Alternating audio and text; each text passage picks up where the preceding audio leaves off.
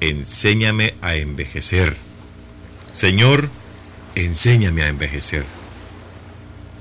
Convénceme de que no son injustos conmigo los que me quitan responsabilidad, los que no piden mi opinión, los que llaman a otro para que ocupe mi puesto. Quítame el orgullo de mi experiencia pasada. Quítame el sentimiento de creerme indispensable. Que en este gradual desapego de las cosas yo solo vea la ley del tiempo y considere este relevo en los trabajos como una manifestación interesante de la vida que se releva bajo el impulso de tu providencia. Pero ayúdame, Señor, para que toda para que todavía sea útil a los demás, contribuyendo con mi optimismo y oración a la alegría y entusiasmo de los que ahora tienen la responsabilidad. Viviendo en contacto humilde y sereno en el mundo que cambia, sin lamentarme por el pasado que ya se fue, aceptando mi salida de los campos de actividad como acepto con naturalidad la puesta del sol. Finalmente te pido que me perdones si solo en esta hora caigo en la cuenta de cuánto me has amado. Y concédeme que mire con mucha gratitud hacia el destino final que me tiene preparado y hacia el cual me orientas en el primer momento de la vida. Esta es la lectura de la vitamina de hoy. Enséñame a envejecer. Cuando vamos, el paso de los años, el tiempo que nos va absorbiendo y nos va envejeciendo, nos vamos dando cuenta que hay jóvenes que comienzan su evolución y a ocupar los puestos que nosotros tenemos o que lo que nosotros tenemos que ir dejando en el día a día. Hay muchos amigos que tienen mucha más edad que yo, que en algún momento les ha tocado que desocupar su puesto. Unos porque ya llegó la hora de la jubilación y otros porque ya no pueden conseguir empleo por su misma edad. Las leyes en un momento se convierten tan duras de que cuesta encontrar trabajo después de los 35 años. Ya no digamos si usted está pensando en 50 o trabajar en los 60. Ya las empresas la piensan. Aún también la piensan sus mismos familiares. Porque a veces nosotros mismos no queremos dejar de trabajar ni queremos ceder los puestos a la gente joven que viene impulsando, que viene tratando de sacarnos de ahí, que viene tratando de ocupar una silla que en cualquier momento quedará vacía. Y dice, convénceme de que no son injustos conmigo los que me quitan responsabilidad. Los que ya no piden la opinión mía. Porque hay momentos en que nosotros necesitamos la opinión de nuestros padres. Y es que los padres se sienten, o los, los señores de, de la tercera edad, o del adulto mayor, como le dicen ahora, se sienten útiles cuando alguien les pide un consejo, les pide su ayuda, les piden sus sabidurías, les piden que les comenten qué es realmente la vida.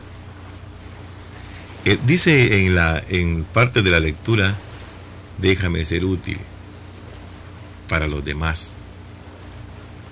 Porque hay quienes en el momento que llega su jubilación, lo más que duran son tres años, dos años, y mueren. se sienten como inutilizados. En otras palabras, se sienten inútiles, que ya no sirven para nada. Y cómo no, sí sirven mucho. Esa es la historia de la vida. Ahí tenemos experiencia. Ahí tenemos sabiduría. Pues las canas no salen de gusto. Son raros los casos en que las canas salen por herencia. Pero en su mayoría las canas salen de experiencia, de vejez, de haber cruzado los años, de haber esperado que nos dé el sol cada momento. Quítame el orgullo de mi experiencia pasada. A veces nos sentimos que nosotros somos los todos, solo porque tenemos más experiencia. Y es que es posible que sí. Pero hoy en día viene la, la educación, viene las cosas mucho más avanzadas, a los cuales en realidad dice la gente, bueno, yo voy a pedir el consejo al más viejo. Y una vez me comentaba una persona, bueno, mire, yo no sé por qué en algunos momentos me ha tocado que ir donde nuestro guía espiritual, sea este pastor de iglesia evangélica o sea este el pastor de la iglesia católica. Y voy a pedirles consejos de mi matrimonio. ¿O cómo es posible que estos puedan dar consejos matrimoniales si uno de ellos no son casados? A veces no es necesario. La vida, los comentarios, las pláticas, las experiencias, los libros, y cada una de esas cosas son las que vienen alimentándola y dándole a usted la sabiduría que necesita para poder orientar a las demás personas. Y eso a veces pues me decía, bueno, ¿y cómo es posible que yo pueda ir a pedirle un, un consejo a esta gente? ¿Qué me pasa en mi matrimonio? ¿Qué sucede con mi mujer? A veces si uno va donde los viejos, o donde los ancianos, o donde los viejitos, o donde los abuelos, como usted les quiera decir, a pedirles un consejo, quizás el consejo sea como un poco más, más real, más vivido eso no quiere decir que el otro no va a darle un consejo bueno. ¿Cómo no? Apegado a la realidad, apegado a la palabra de Dios, apegado a lo que se vive en el pueblo. Así se van dando cada uno de ellos. Pero ayúdame Señor para que todavía sea útil a los demás, lo que comentábamos, contribuyendo con mi optimismo y oración de alegría. Ahí es donde se llega al final de la época, al final de la jornada o al terminar el paseo que nos mandan hacer a esta tierra. Porque esta es una, travesía que logramos hacer nosotros envejeciéndonos. Esto leía yo en alguna oportunidad que esto es el viaje en tren. En este vagón vamos muchos. Nos conocemos unos, a veces con otros no. A veces nos sentamos a la par de alguien y es cuando nos casamos. Hay una procreación de hijos, pero en la medida que el tren sigue avanzando, unos se van quedando. Y nos van haciendo falta. Sabemos que hay unos que se suben, que son los que nacen. Y otros que se bajan, los que se mueren. Pero así es la vida. Este es un entrenamiento donde nos manda el Señor, así como ponemos a o, vemos a los jugadores en la cancha cuando el técnico los pone a jugar, el que mejor juega en el entrenamiento, es el que juega el partido. Aquel que no llega, aquel que no entrena, aquel que no puede pegarle al balón, aquel que no sabe cabecear, ese no va a jugar. Lo mismo nos va a tocar a nosotros en la vida. Si nosotros no hemos hecho oración, si no lo hacemos con optimismo, si no ayudamos a los demás, si no abrimos el espacio para el resto de la gente, si no le damos oportunidad a Dios que se apodere de nosotros, si no le pedimos a Dios la mentalidad y que nos ayude en la vejez, no vamos a lograr la vida eterna. Para eso tenemos que irnos acostumbrando, tenemos que irnos con paciencia, caminando, ayudando a los que nos, nos ayudan, porque más después vienen unas reflexiones muy bonitas. Dice la lectura, viendo en, viviendo en contacto humilde y sereno con el mundo que cambia, sin lamentarme por el pasado que ya se fue. A veces nos quedamos lamentando qué es lo que realmente sucedió, qué es lo que realmente pasó, qué es lo que realmente tenemos.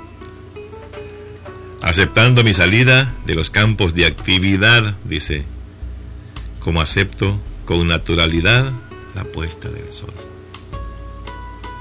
Hay que aceptar lo que nos viene cuando vamos ya creciendo, cuando somos mayores, cuando somos grandes, como dicen los mexicanos, que un día nos va a tocar que evacuar, que, que salir de aquel trabajo que logramos obtener a los 20 años. Pero que llega un momento en que hay una jubilación. Disfrute su jubilación, compártala con su familia, salga a pasear Dedíquese a orar. Vaya a visitar las iglesias. Visite a, sus amigos. Reúnase con jóvenes y déles, cuéntele sus experiencias. Que ahí está contribuyendo. Ahí está usted haciendo lo que está pidiendo. Oración. Con optimismo. Y ahí es donde nosotros realmente queremos movernos.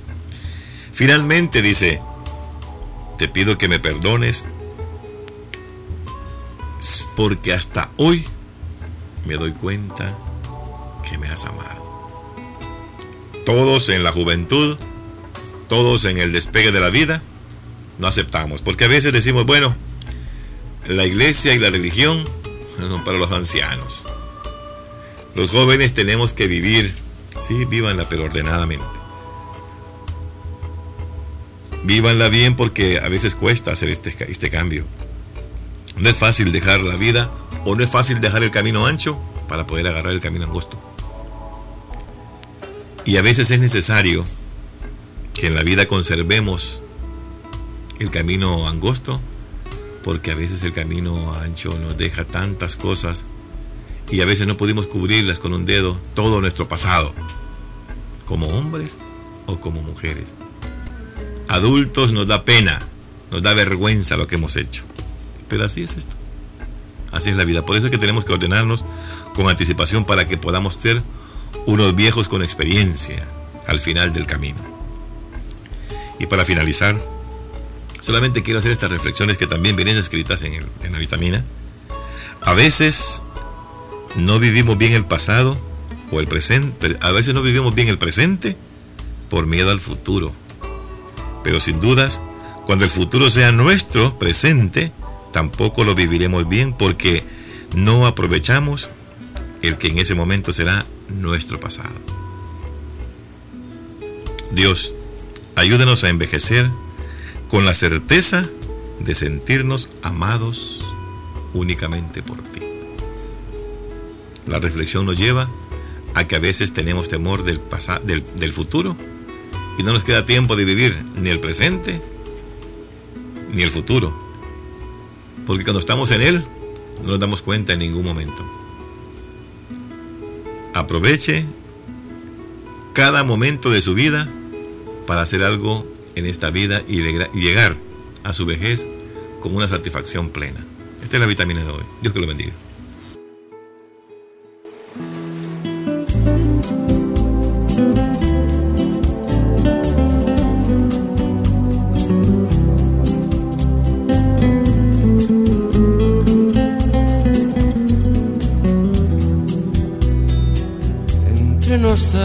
Y nostalgia entre tu vida y la mía, entre la noche y el alba, se van pasando los días. ¿Quién no recuerda esa edad?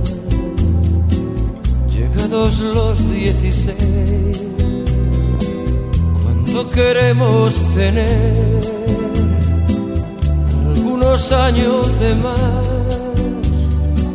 Y quien no quiero ocultar un poco el tiempo de ayer. Cuando se empieza a encontrar alguna arruga en su piel treinta tres años nada más son media vida, treinta y tres años que se van con tanta prisa, treinta y tres años de querer a quien lo pida, treinta y tres años como usted, ¿quién lo diría?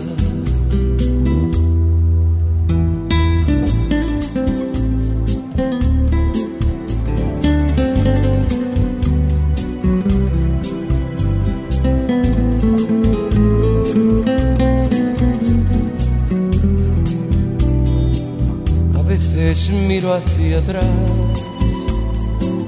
con la nostalgia que da